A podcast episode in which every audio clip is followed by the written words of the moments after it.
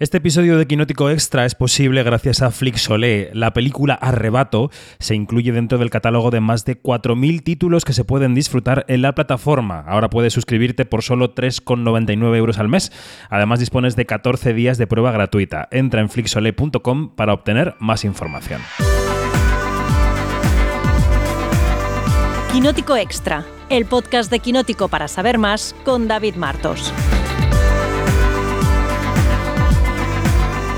quinótico.es. Bueno, pues hemos vuelto con fuerza ¿eh? a los eh, Quinótico Extra, porque si ayer teníamos un especial de la Guerra de los Lulus, hoy eh, volvemos a nuestra serie de podcast sobre clásicos del cine español junto a Flixolé. Y la película de la que hablamos hoy es Arrebato, que es esa película de culto de Iván Zulueta. No en vano es parte de la colección Cine de Culto que puso en marcha Flixolé la semana pasada, el 18 de agosto. Y bueno, para ambientarnos vamos a escuchar em, música, como casi siempre. Lo que ocurre es que esta vez vamos a escuchar música que pertenece a los créditos finales de la película, que no tienen, digamos, no, no va a ser un spoiler. Pero bueno, escuchad y os cuento qué es lo que escuchamos.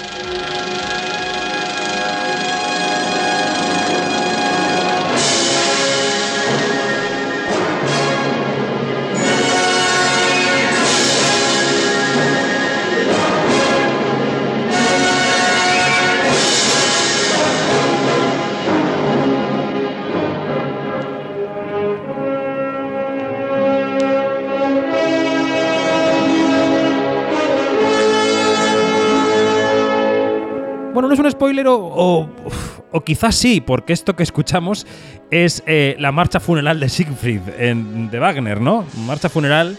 Eh, Janina Pérez Arias, buenos días. Muy, muy, pero qué manera de comenzar, ¿no? Increíble. Tan solemne, Por- tan solemne. por- y por todo lo alto. ¿Marcha funeral te parece que es spoiler de arrebato o no? Oye, vamos a ver. No podemos hablar de. 10.000 años más tarde, no podemos hablar de spoiler. Y además, cualquier cosa que se cuente de arrebato no es lo mismo contarlo que verlo, porque esta película hay que verla, por favor. 44 años después de su rodaje, en el 79. Es una película que se estrenó en el año 80 en un cine de Madrid, el Cine Azul. Duró poco, luego pasó a Barcelona, duró poco también. Y eso contribuyó a su malditismo. Dani Mantilla, buenos días. No sé yo si Arrebato, buenos días, eh, compañeros. No sé yo si Arrebato, Arrebato es una película muy spoileable, porque creo que es una experiencia más audiovisual que una Mm. historia narrativa como tal. Y de hecho creo que eso es lo que la convierte en una película única en la historia del cine español. eh, y que ahora sería también, yo creo que la misma revolución que lo fue a finales de los años 70, porque a veces se echa de menos em, que el cine español tenga más eh, forma que fondo y desde luego Iván Zulueta aquí hace un experimento eh, muy potente. Yo pensaba viéndola, eh, y le doy el relevo enseguida a María José Arias, que si esta película, así como está, solo que rodada hoy en lugar de en el 79, entra en liza en San Sebastián por la Concha de Oro, se monta. Se monta, estamos en Sí, eso. estoy de acuerdo. Mm. Se monta. María José Arias, buenos días. Buenos días. Yo estoy de acuerdo con Dani al 100%. Esta peli es imposible de spoilear. O sea, da igual lo que te cuenten. Es increíble. Te puedo contar mil cosas y no te lo vas a creer lo que he visto. Tienes que verlo tú. He visto cosas que no creeríais. Luis Fernández, buenos días. Muy buenos días a todos. ¿Qué tal? Eh, pues muy bien, vamos sufriendo las consecuencias de, de este nuevo visionado de arrebato, que la verdad que cada vez que ves esta película es ver una película diferente, no hay visionado igual. O sea, que era reincidente. Eh, yo la había visto en la universidad muy joven, eh, he de decir que recordaba muy Di poco, más joven, más joven. Más joven de lo que soy ahora mismo, sí, pero recordaba muy poco, pero porque es una película en la que realmente es complicado, te quedas más con la sensación que con la narrativa en sí, que es complicada, compleja, hablaremos de ello este, de forma extendida en el podcast. Yo debo decir que era uno de mis, de mis pecados eh, de omisión, ¿no? Yo no había visto Arrebato hasta ahora. ¿Vosotros, los demás? ¿Habéis visto Arrebato? Yo tampoco, yo tampoco. Yo sí, yo la vi en la Filmoteca, eh, creo que fue a raíz del reestreno de la película en 2002, que fue también gracias a eso y gracias al DVD en los años 90, cuando eh, se redibujó el lugar de arrebato dentro del cine español. Y lo único que recuerdo de, de la película, de la experiencia en el cine Doré, fue que salí en plan de, ¿qué cojones he visto? Lo cual, Claro. irónicamente, es lo que he pensado ayer cuando he vuelto a ver la película eh, también. Así que eh, he madurado como espectador, pero no sé si tanto como para estar a la altura de Van Zulueta. Bueno, Iván Zulueta, cineasta donostiarra, que murió en el año 2009, murió muy joven, creo que tenía 66 años, em, y que se ha convertido eso en un cineasta con una carrera como director muy corta, pero muy, muy influyente y muy... Ha marcado a muchos cineastas, ha marcado a, toda una generación también de, de críticos de cine, ¿no? Y de críticas, aunque en esa época había mucho más críticos que críticas, también ahora, pero bueno. Janina, em, primeras impresiones después de ese visionado de Arrebato, que es un visionado eh, como la película yo creo que un poco febril, ¿no? Un visionado muy fragmentario porque el montaje es muy frenético. Es una película muy para los TikTokers y voy a decir ya lo que me venía a la cabeza mientras la veía es que esta película es el gran chill de Zulueta. Así lo he pensado viéndola. Janina. Este, de verdad que eh, me desconcertó, pero me desconcertó desde el punto de vista de qué riesgo puede tomar una persona que, que tiene una visión, ¿no? Porque aquí tú ves que este hombre era, o sea, con, con las ideas que, eh, con las que hizo la película, porque tiene una idea, tiene ideas de fondo y tiene dos grandes ideas, eh, digamos, que- en las que se, de las que se arma la película, pero desde el punto de vista visual es una recontrapasada. O sea, eh, que después que tú dices, por favor, ¿qué es esto? ¿No? Porque tú, tú ves como un avance allí de, de, mm, no es un avance, es como un lenguaje tan propio, tan propio, pero a la vez eh, tú dices, este, eso yo lo podría tener en la cabeza y este hombre lo, lo ha, volcado él, ¿no?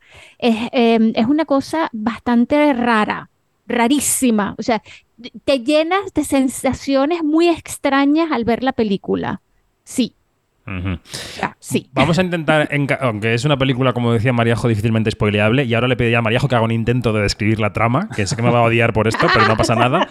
Voy a empezar yo mismo poniendo un corte de la película porque esta es la historia, entre otras cosas, de un director de cine, porque esta película es cine dentro del cine y está preocupadísima por el cine y por lo que significa el cine, de un director de cine que es Eusebio Poncela, que está terminando está montando una película que ha rodado, una película sobre vampiros, y su montador es el mítico eh, crítico periodista Antonio Gasset, en una escena eh, que es divertida y que suena así. José, no te entiendo. No te entiendo para nada. Estás muy raro. Si vamos a trabajar así, te garantizo que te cargas la película. Que por cierto, hasta hoy tenía buena pinta. Hasta hoy. Mejor que la maldición, desde luego. Y hay que ver lo contento que estabas entonces. ¿Tú crees? Hombre, lo que yo te diga. Lo que pasa es que acababas de enrollarte con Ana y estabas chocho. No te jode. ¿Qué pasa? ¿Que esa historia ya... Nada, ¿no? Mira, José, perdona que insista, pero esto no son formas. Terminasteis el rodaje ayer, has conducido toda la noche, llevas todo el día metiendo la pezuña. Te ves esta otra toma y a dormir. Que no quiero otra toma.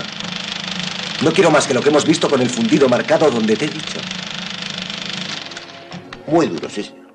No hay problema. Fundido, te lo fundo. Encadenado, te lo encadeno, faltaría más. Pero oye, no me vengas el lunes que quieres la cena al murciélago, el ataúd en llama y que el cine es esto y lo otro. Que ya me tienes tú ya hasta lo... ¿El cine? ¿Qué cine? Yo me cago en el cine. Ya, ya, no hace falta que lo jures, empieza a oler. Desde luego. ¿Y por qué? Porque en definitiva, Eh, no es a mí a quien le gusta el cine, sino al cine. sino al cine a quien le gusto yo. An, que te den por culo. A partir de este cabo que yo he soltado de la trama, Mariajo, ¿cómo continuarías tú? Pues mira, voy a empezar diciendo que esta es mi escena favorita de la película y la que mejor he entendido. A partir de ahí ya no sé qué he visto, pero bueno, a ver, voy a intentar un poco así, rollo uh, cándida, eh, voy, a, voy a intentar trazar unas, unas líneas de lo que es el argumento. A ver, tenemos a este director de cine que ha rodado su segunda película, que no tiene muy claro, yo creo que ni él, qué quiere.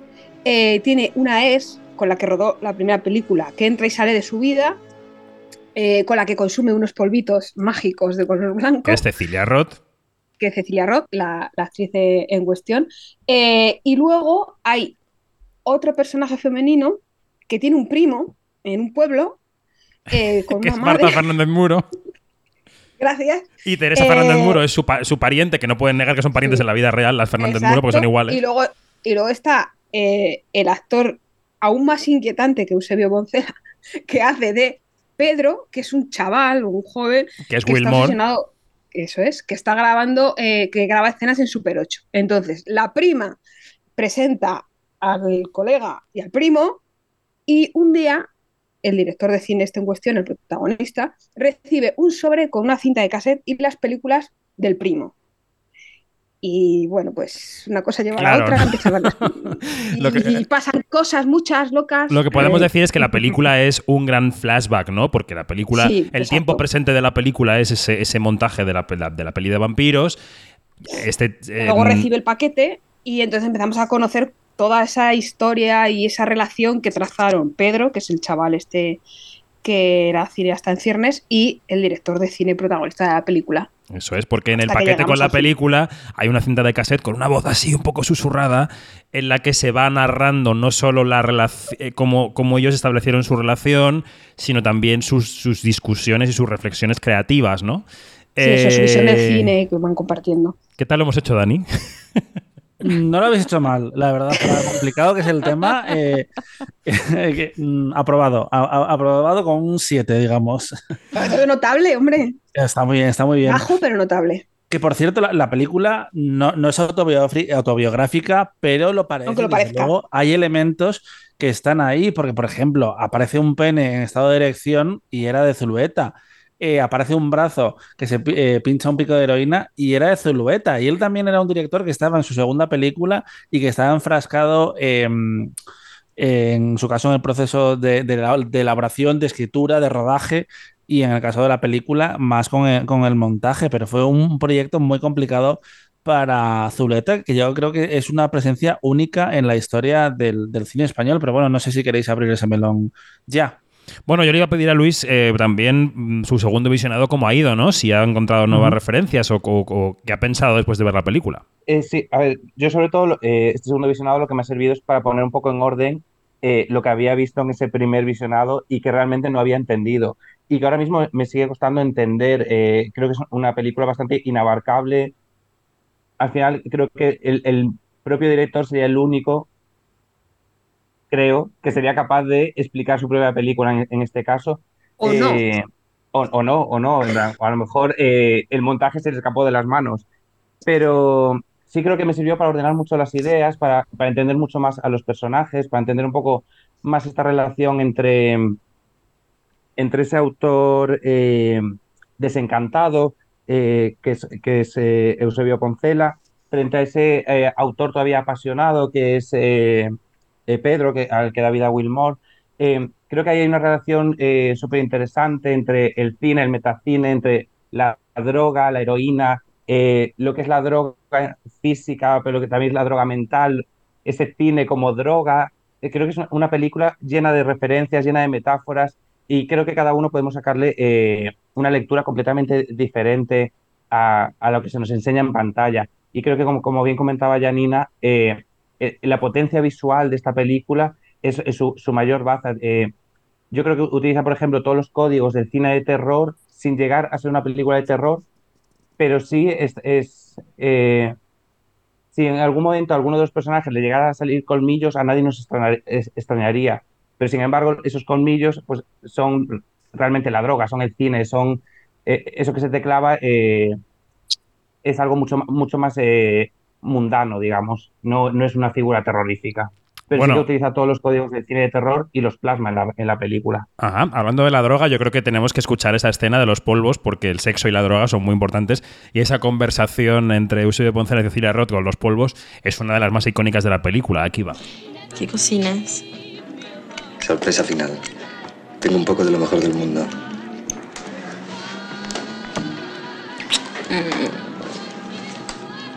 Pero eso no es ácido. Mira, hay polvos, ¿m? y polvos. Pero, de los polvos que no son los polvos, estos polvos son los más polvos. Coca. Caballo, chica. Heroína.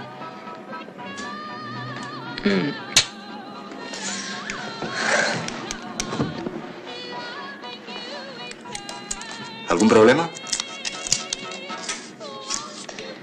Que no me puedo encontrar mejor de lo que me encuentro.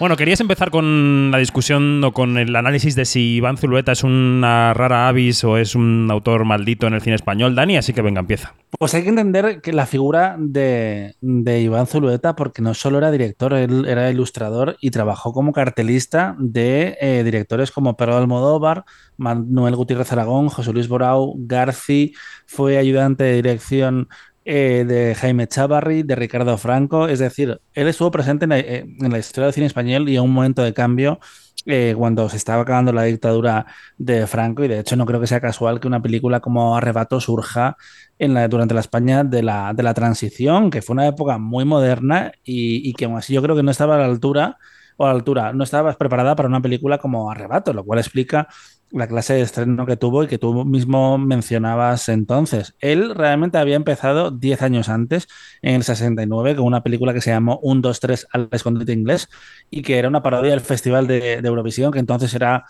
extrema. Bueno, siempre ha sido popular, ha tenido épocas, pero era cuando habíamos ganado Eurovisión eh, dos veces y él tuvo como referente eh, Richard Lester, el director eh, británico. Su productor, por cierto, fue, fue Borao y fue una de estas, películas que también surgió así, Pepe y Lucy Bomb, donde se rodaba casi como eh, en descansos de los trabajos reales de la gente, que, que, tú contabas con que todo el mundo era muy eh, voluntarioso y realmente soñaba con la idea de hacer una película. Y mm, de hecho, él no pudo firmarla como, como director porque no formaba parte del sindicato eh, eh, entonces, en el año eh, 70. Y fue el propio Borau el que inicialmente apareció eh, registrado como director de la película, que decimos de la fuerza de, del sindicato de guionistas en Estados Unidos ahora, por ejemplo, pero mira lo que pasaba en España en los años 70. Claro, claro, totalmente. O sea, es que la película es una película de contexto, una película que refleja la movida, una película rodada en Madrid, donde se reconoce evidentemente la Gran Vía, todos los carteles de las películas, evidentemente también la Plaza de los Cubos, el apartamento de Eusebio Poncela está en la Plaza de los Cubos, el apartamento de la película realmente, no recuerdo ahora si es el de Wilmore o el de Eusebio Poncela, eh, está en la Plaza de los Cubos, se ve el Hotel Meliá de fondo, en fin, es una película netamente madrileña. Yanina, eh, ¿cómo rueda Iván Zulueta? ¿Qué te, ¿Qué te, parece de cómo rueda, de cómo usa el montaje, de cómo nos mete en la cabeza totalmente eso, febril, alucinada de los personajes? Eh, pues vuelvo y repito lo, de, eh, lo del el, el gran dominio que tenía sobre la imagen, ¿no? Cómo, cómo todas estas, cómo todos estos trozos de imagen los encaja dentro de la historia. Eso por una parte. Eh, que hay que recalcar que todas estas, todos estos todas estas imágenes que, se, que no pertenecen o que se ven como, como extras, ¿no? Que, que son como satélites de la historia central, son cortometrajes que, que, que, había rodado Zulueta, en, que se la mantenía rodando en Super 8 todo el tiempo, ¿no? Eh, empezan, empezando por allí. Luego está eh, lo que significa eh, o, o, cómo él asumía un lenguaje cinematográfico, o sea, cuáles son sus encuadres, cuál es su, cómo, cómo maneja él digamos, esa mirada, esos primeros planos, esos planos abiertos, esos planos en, picado y en contrapicado, eso es alucinante cómo lo hace, cómo, cómo, cómo hay un dominio absoluto de ese lenguaje. Eso a mí de verdad que me sacó de onda, o sea, porque una película de 1979 que sea tan vanguardista eh, en ese sentido y tomando en cuenta en dónde se estaba haciendo, porque no, no, no estamos hablando de eh, este señor rodó en Estados Unidos con un equipo estadounidense, no, estamos hablando en Madrid, que está despertando, que está en medio de, la movida, que, tiene, que está apenas viendo lo que se está, lo, la gente joven, lo que se está haciendo en otras, en otro, en otras latitudes. Y claro, ah, eh, todo esto, toda esta identidad de la imagen, como esa visualidad, como esa cultura visual, él la plasma en arrebato y es una cosa apabullante. Mm. Yo quería, perdona, David, quería mencionar, Sí. aparte de lo visual, creo que es muy importante la película, toda la, toda la banda sonora y lo que es el aspecto sonoro de la película, porque hemos hablado de los códigos del, del terror que usa y la potencia de, de la imagen, pero creo que también el, el sonido contribuye mucho a esa sensación de desconcierto, de inquietud, a veces de incomodidad, porque primero está esa voz en cassette, con ese sonido tan particular y ese tono de voz, y luego cómo juega también con los sonidos para ambientar y, sacar y a la vez meter en, la escena. Me viene a la cabeza ese ruido que suena en muchas escenas cuando la cosa se pone como más, más tensa, que parece como que rasga la, la pantalla. Sí, sí, sí, totalmente. Vamos a escuchar esa voz de la que hablabas, esa voz del cassette, porque esa voz en una de las escenas eh, ocurre en varios momentos de la película en los que se intenta lateralmente definir la palabra arrebato o qué es un arrebato. Ahora os voy a preguntar a vosotras y a vosotros qué, es, qué, qué qué, defini- qué definición habéis extraído de qué es la palabra arrebato. Antes Luis ha in- incidido un poco en eso, pero os lo voy a preguntar. Vamos a escuchar al personaje de Wilmore eh, cuando le está explicando a mm, Eusebio Poncela cómo ver el metraje que le ha mandado y le dice que pare eh, ante un fotograma rojo, el rojo también, la sangre que aparece al final, en fin, escuchamos la escena. Al cuarto día caí dormido, con la intención de no despertar nunca jamás. Pero sorprendentemente se produjo un arrebato.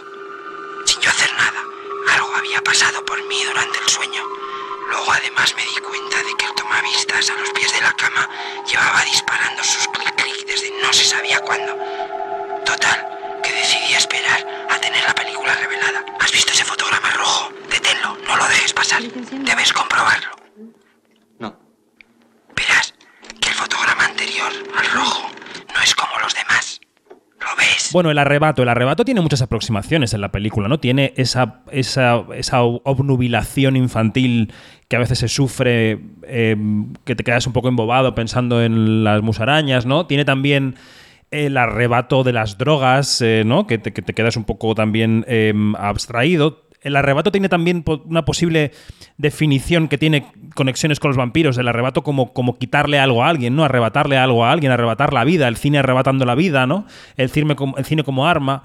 Eh, no sé, Luis, si quieres abundar, ya que tú empezaste con la definición y luego voy a los demás. Eh, pues lo, que tú comentas, al final, eh, a mí me encanta el título de la película porque creo que es un título muy abierto y aunque la película puede dar pistas, al final cada uno sacará una definición diferente de, ese arrebato. Yo me quedo sobre todo con la, la parte en la que el, arrebato es este arrebato pasional eh, sobre el cine, con este discurso que tiene la película sobre, sobre los directores, eh, sobre el arte de crear, sobre la creación, sobre cómo esa creación se apodera de tu vida, igual que lo hacen las drogas, que al final eh, no te das cuenta y en tu día a día al final acabas completamente absorbido por, por, el cine, por la droga, por cualquier tipo de adicción. Y a mí eh, me interesa ese arrebato de, creación, de ficción, y me interesa mucho, eh, por ejemplo, hay, eh, hay una frase que, que dice, eh, ¿cómo se llamaba? Marta Fernández Muro, cuando van en el coche, que están hablando de, les, está hablando de su primo, y, le, y le cuenta al protagonista Eusebio, es que yo le escucho eh, llorar eh, todas las noches, en plan en su habitación, encerrado, y es porque no le gustan sus películas. Mm. Entonces me interesa, me interesa mucho eh, todo el discurso que tiene la película sobre la creación y sobre el creador, y, y cómo estos dos personajes principales, tanto Eusebio como William,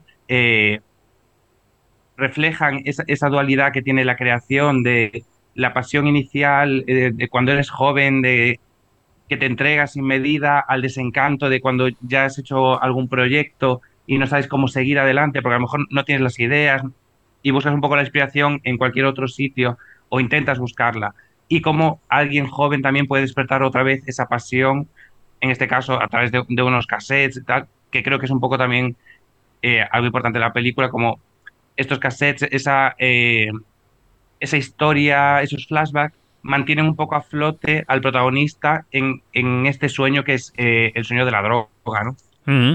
Hay que recordar que Arrebato, la película, da nombre a dos de los premios honoríficos de los Feroz, al Arrebato de ficción y al Arrebato de no ficción, que me ha venido ahora a la cabeza. Dani, Arrebato para ti, ¿qué es? Pues es que lo ha explicado muy bien Luis y también quiero reivindicar esa escena en el coche porque eh, fuera de todos esos momentos em, donde el, lenguaje audiovisual parece casi desincronizado, que juega muchísimo con el espectador y cada aparición de, de Pedro es absolutamente inquietante. Hay una frente al espejo que, que a mí como que me, me trastocó bastante, pero yo creo que Arrebato es eh, la pérdida de control que siente Iván Zulueta, por un lado con las drogas y por un lado con, con el cine, que es la- lo que él mismo le pasó durante el proceso de producción de la película, que se alargó mucho y que él eh, después confesaría que él tomaba heroína durante el proceso de hacer la película y que entonces ya sentía que podía ser la última película de su carrera y lo fue. Y este discurso de la propia película y, que estaba comentando Luis ahora también me hizo recordar la campaña eh, de promoción tan bonita eh, y tan reflexiva que hizo Almodóvar eh, el año de Dolor y Gloria y donde él confesaba que el cine se había acabado apoderando de, su vida. Hay muchas diferencias entre Almodóvar y entre eh, Zulueta, pero Almodóvar siempre contó que él dejó las drogas entonces y es lo que le ha permitido llegar a, a hoy como, como ha llegado. No fue el caso de, de Zulueta eh, y creo que por eso que también vamos a volver a, hablar de Almodóvar muy pronto. Ahora pero mismo, sí, sí. creo que es interesante los caminos paralelos de, de ellos dos porque estaban haciendo eh, Arrebato y Pepe y Lucibón casi de forma simultánea. Ellos colaboraron diferentes veces a lo largo de su carrera y él reflexionaba en 2002 en una entrevista del Confidencial eh, cómo es curioso, bueno, es curioso, eh, el camino para arriba y para abajo que habían eh, seguido ambos directores partiendo de lugares similares hasta cierto punto. Bueno, vamos a hablar de Almodóvar porque si en la película hay destellos almodovarianos, por un lado están las Fernández Muro, claramente, que comentabais, ¿no? Que le aportan comedia, ligereza a la película. Y luego está el personaje de Elena Fernán Gómez, que es hija de Fernando Fernán Gómez, al que también se nombra en otro momento de la película, por cierto, y mm, de María Dolores Pradera, y que está doblada por el propio Pedro Almodóvar, que es un fenómeno eh, otra vez casi metacinematográfico que, que so- sonaba así. ¿Me das la película? Uy. ¿Qué voz? ¿De dónde la sacas? ¿Pero eras tú? A ver, di algo. Digo que si me das la película. Vaya, vaya, y nosotros preocupados y tal. Descuelgas el teléfono, pero ¿dónde has estado todo este tiempo? ¿Qué pasa, tío? Mira, yo ahora ¿A tengo que que no sabes de dónde vengo, eh? Vete, vete, no quiero Ay, pero ¿por qué me tratas así? ¿Es que estás con el mono o qué? Oye. Tengo que verlo solo. Solo. Pero ¿qué Solo tengo que verlo. pequeño? Y Janina buscando a Almodóvar en la película. Pues bueno, que él salió también de, de como eh, de extra por allí y esas, e- esas escenas las cortaron. Y claro, yo me, yo me llenó tanto de curiosidad esto de por qué la voz, por qué esa voz. Y encontré de viva voz de Pedro Almodóvar en, en un documental que se llama Arrebatados de Pedro González Berm- Bermúdez. Encontré cuál fue el proceso para llegar allí. ¿Por qué se usó la voz? eh, de Almodóvar y no la voz de la actriz original. Y eso fue una, una, según cuenta Almodóvar, fue una idea que surgió sobre la marcha porque eh, Zulueta le quería dar una, una ambigüedad a, la, a este personaje. Eh, él quería que, que la gente se descolocara, que, que se preguntara, ¿es chico, es chica o no, o qué es? Y entonces, claro, de allí surgió la idea de doblar de doblarlo sin el consentimiento de, de la bueno, actriz. bueno. Eh, que, eso, que esa es otra cosa que tiene bastante tela, ¿no? Y, y bueno, y, y- y es que ahí está la voz de Almodóvar dándole, dándole la voz a, a Gloria, en y es, es una cosa que de verdad fascinante, perturbadora, pero demasiado, demasiado cómica. Eh, Que además y- es un bueno, bellezón, Elena Fernán Gómez, ¿eh? es una actriz eh, Increíble. con una presencia en la pantalla brutal y mm, es curiosa, ¿no? La, cómo se llegó a esa voz del personaje, Janina. increíble, es increíble. Mm. Bueno, oye, los actores, ahora que hablamos de Elena Fernán Gómez, eh, Mariajo, los actores, ¿qué te han parecido? ¿A quién destacarías? ¿Con quién te quedas? ¿Qué? ¿Qué? Uf, eh, es difícil, ¿eh? De, de los dos protagonistas, yo creo que formar una pareja tan inquietante como seductora a la vez. Eh, yo es que con, con Eusebio Poncela siempre me pasa que me parece eh, inquietante, siempre. No, no sé por qué, haga, haga lo, lo que haga. Entonces creo que aquí en, Súbete el micro un esta- poquito. Sí, perdona. En esta película está muy bien en ese sentido. Eh, el de Wilmour, me- mm, lo que me pasaba viendo la película es que me descolocaba. O sea, a ver, la película me descolocaba todo el rato, pero su actuación también, porque pillaba muy bien cuando parecía una figura fantasmal, que esta que aparece de repente cuando das la luz y te pegas un susto porque de repente lo ves en el pasillo, o cuando parecía una figura mucho más íntima, rota, asustadiza. Creo que eh, tiene ahí un equilibrio difícil de, de conseguir y luego Cecilia Roth es que está bien Mm, siempre, sí. de, mm, da igual. Es verdad que al principio, eh, porque por otros papeles que la había visto, mucho más actuales, la había visto como mucho más energética, ¿no? Como, como con más energía, con más bozarrón, y aquí al Eso, es- principio eso es la heroína, Mariajo. puede ser. Es que necesitaba polvitos para ver la, la- la peli. Y es verdad que al principio me costó un poco más como ubicarla, ¿no? Por los años por, por- y por esa, esa fuerza. Pero es que los tres yo creo que están eh, estupendos. Y, y no hemos comentado que aparece Fijes en, en, Sí, el un portero, sí. papel, el portero, que es, que es un actor que le tengo mucho cariño. Y es verdad que esa aparición es muy cortita, pero, pero está muy bien también. Yo no sé, Dani, Es si piensas que, perdón, que ya te dejo, que si, que si este es el papel de la carrera de Eusebio Poncela junto con Matador, quizá, ¿no? No sé. Es, es curioso cómo Cecilia Roth ha estado, eh, ha trabajado varias veces en, en España, pero tampoco tanto para haber eh, tenido tres películas tan emblemáticas y, y tan icónicas eh, como son Arrebato, eh, Martin H. y Todo sobre mi madre. Eh, ganando el Goya por, por- por las dos eh, últimas. Para mí el papel de la vida de Eusebio Poncelo es la, la ley del deseo, es decir, más que Matador y más que Bueno, claro, Arrebato, sí, aunque enti- entiendo que el director de, de Arrebato es fundamental y el día que le den un premio de honor, pues aparecerá de forma muy importante en esos montajes, pero para mí es... eh, Sí, ese es que la cabeza se me ha ido, la cabeza se me ha ido al, claro, al poli, al poli, ¿no? De, de Matador, pero es que sí, claro, evidentemente, sí, la ley del deseo. Sí, sí, sí. Exacto, sí, esa relación con banderas, cine. una película eh, absolutamente pionera y que encima fue eh, fundamental para los hermanos Almodóvar porque fue lo que nombró la productora en la que han estado trabajando durante casi 30 años. Para mí, si me dices, pienso en, en Eso de Poncela, pienso en, en sus encuentros con Almodóvar en esa película y en sus reflexiones en Martin H. de Adolfo Aristarain. No, estaba pensando que, que también nos oye mucha gente muy joven, no son carrozas como nosotras, eh, y que para ellas y ellos eh, Eusebio Poncela es básicamente Águila Roja. Que es que tuvo muchísimo protagonismo en esa película, esa, Es en esa serie. ¿No, Mariajo? Esa serie. Sí, sí, es verdad. Yo era muy fan de Águila Roja, lo reconozco. Ahí también había vampiros, creo recordar. Eh, pero el otro- le- le- buscando información sobre la película, eh, hablabas de los jóvenes, pero creo que el eh, Arrebato ha pegado fuerte también en una nueva generación y en el, en el, en el país, en, en sacaron un reportaje a principios de año de cómo la película se ha convertido en algo de, de culto entre, entre los veintañeros, que es una cosa que me dejó un poco descolocada. O sea, que igual saben más de arrebato que nosotros. Aquí el que más amigos veinteañeros tiene es Luis Fernández.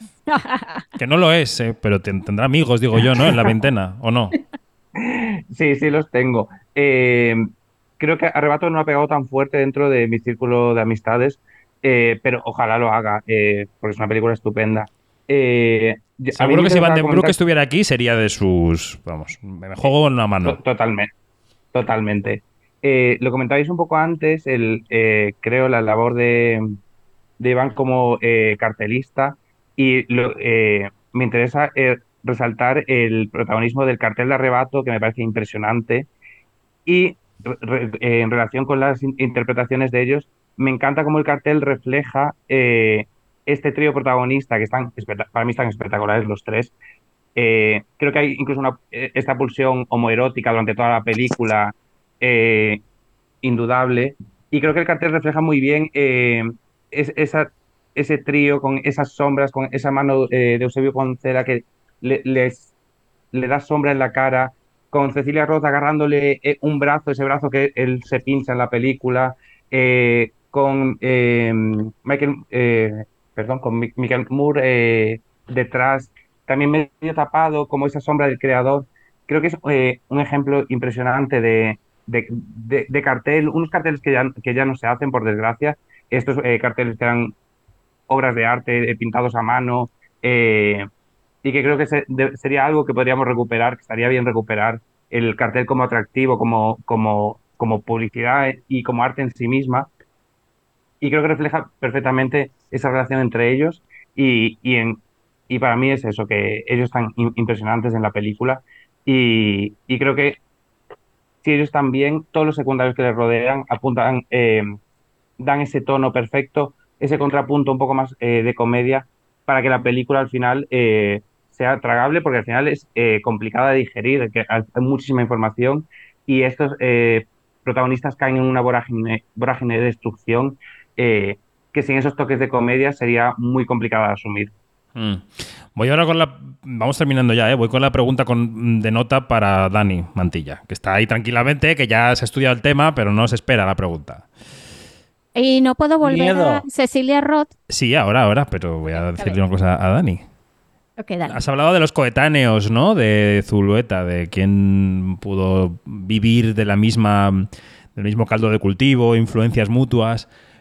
Pero ¿quiénes serían hoy los Zuluetas? ¿Quiénes serían los, los herederos de, de Zulueta en el cine español? ¿Qué dirías? Pues es que no sé si, si encuentro esa forma de rodar en el cine español actualmente, la verdad. Y ya. Y nos vas a dejar así. Realmente es- He suspendido, he suspendido, pero... No, a mí tampoco se me ocurren, ¿eh? A mí tampoco se me ocurren. Sí, tengo a alguien en la cabeza que es justamente, creo, hijo de Almodóvar y, de, y parcialmente de Zulueta. Que no, ahora no voy a saber decir el nombre. Mm, el director de La Piedad. Ah, eh, Eduardo Casanova. Casanovas. Casanova. ¿Qué diríais? Sí, creo que puede ser nieto bastardo de, del cine, el cine. Claro, puede ser que creo una mezcla de Almodóvar y de y de Zulueta, pero es que creo lo que decía al principio en esa reflexión sobre mm, sobre Arrebato y es que creo que el, el cine de autor español ha discurrido más casi por, por la fonda, eh, por el, por la forma, no, perdón, por el fondo que por la forma de contar las historias. Y a veces sí que han surgido algunas eh, voces críticas diciendo, a ver, que sí, que muy bien, eh, que el qué está genial, pero el cómo se cuentan las películas, um, se echa de menos la personalidad que tenía alguien como Zulueta o Almodóvar mismamente en sus orígenes, que después evolucionó y se convirtió en otro tipo de director. Pero no creo que haya un sucesor eh, claro de, de Zulueta. Que oye, que nos quedan, que nos quedan dos creo- que nos quedan dos minutos y son para ti, Janina. O sea Ah, que ok. aprovecha. Si quieres de esto, de quieres de Cecilia, lo que quieras. Dos minutos. Oye, un heredero que, que podría ser, pero que no, eh, es Carlos Bermud, si es que él en el futuro se opta por ser como que más visual, pero ahorita por a lo bestia, por, por, las- por los temas que trata, sí lo es. Lo otro que quería comentar era la importancia de esta película para Cecilia Roth como para, para descubrirla como personaje y como, y como, y como actriz en ese momento que tenía 21 años y que no iba para este papel y que cayó en ese papel porque la actriz que tenían destinada dijo que no quería desnudarse y ella encantada de la vida a sus 21 años perfecta, bella, hermosa y con un talentazo pues lo hizo y con esa, esa escena espectacular que, que canta al- disfrazada de Betty Bob que la tuvo que hacer 13 veces y a la, a la decimotercera vez fue que Zuleta dijo esa es la que vale. Pues con esa música nos vamos. Janina, Dani, mm, Luis, Mariajo, gracias. Un beso. Hasta la próxima. Un abrazo. Hasta pronto. Adiós. Chao. Let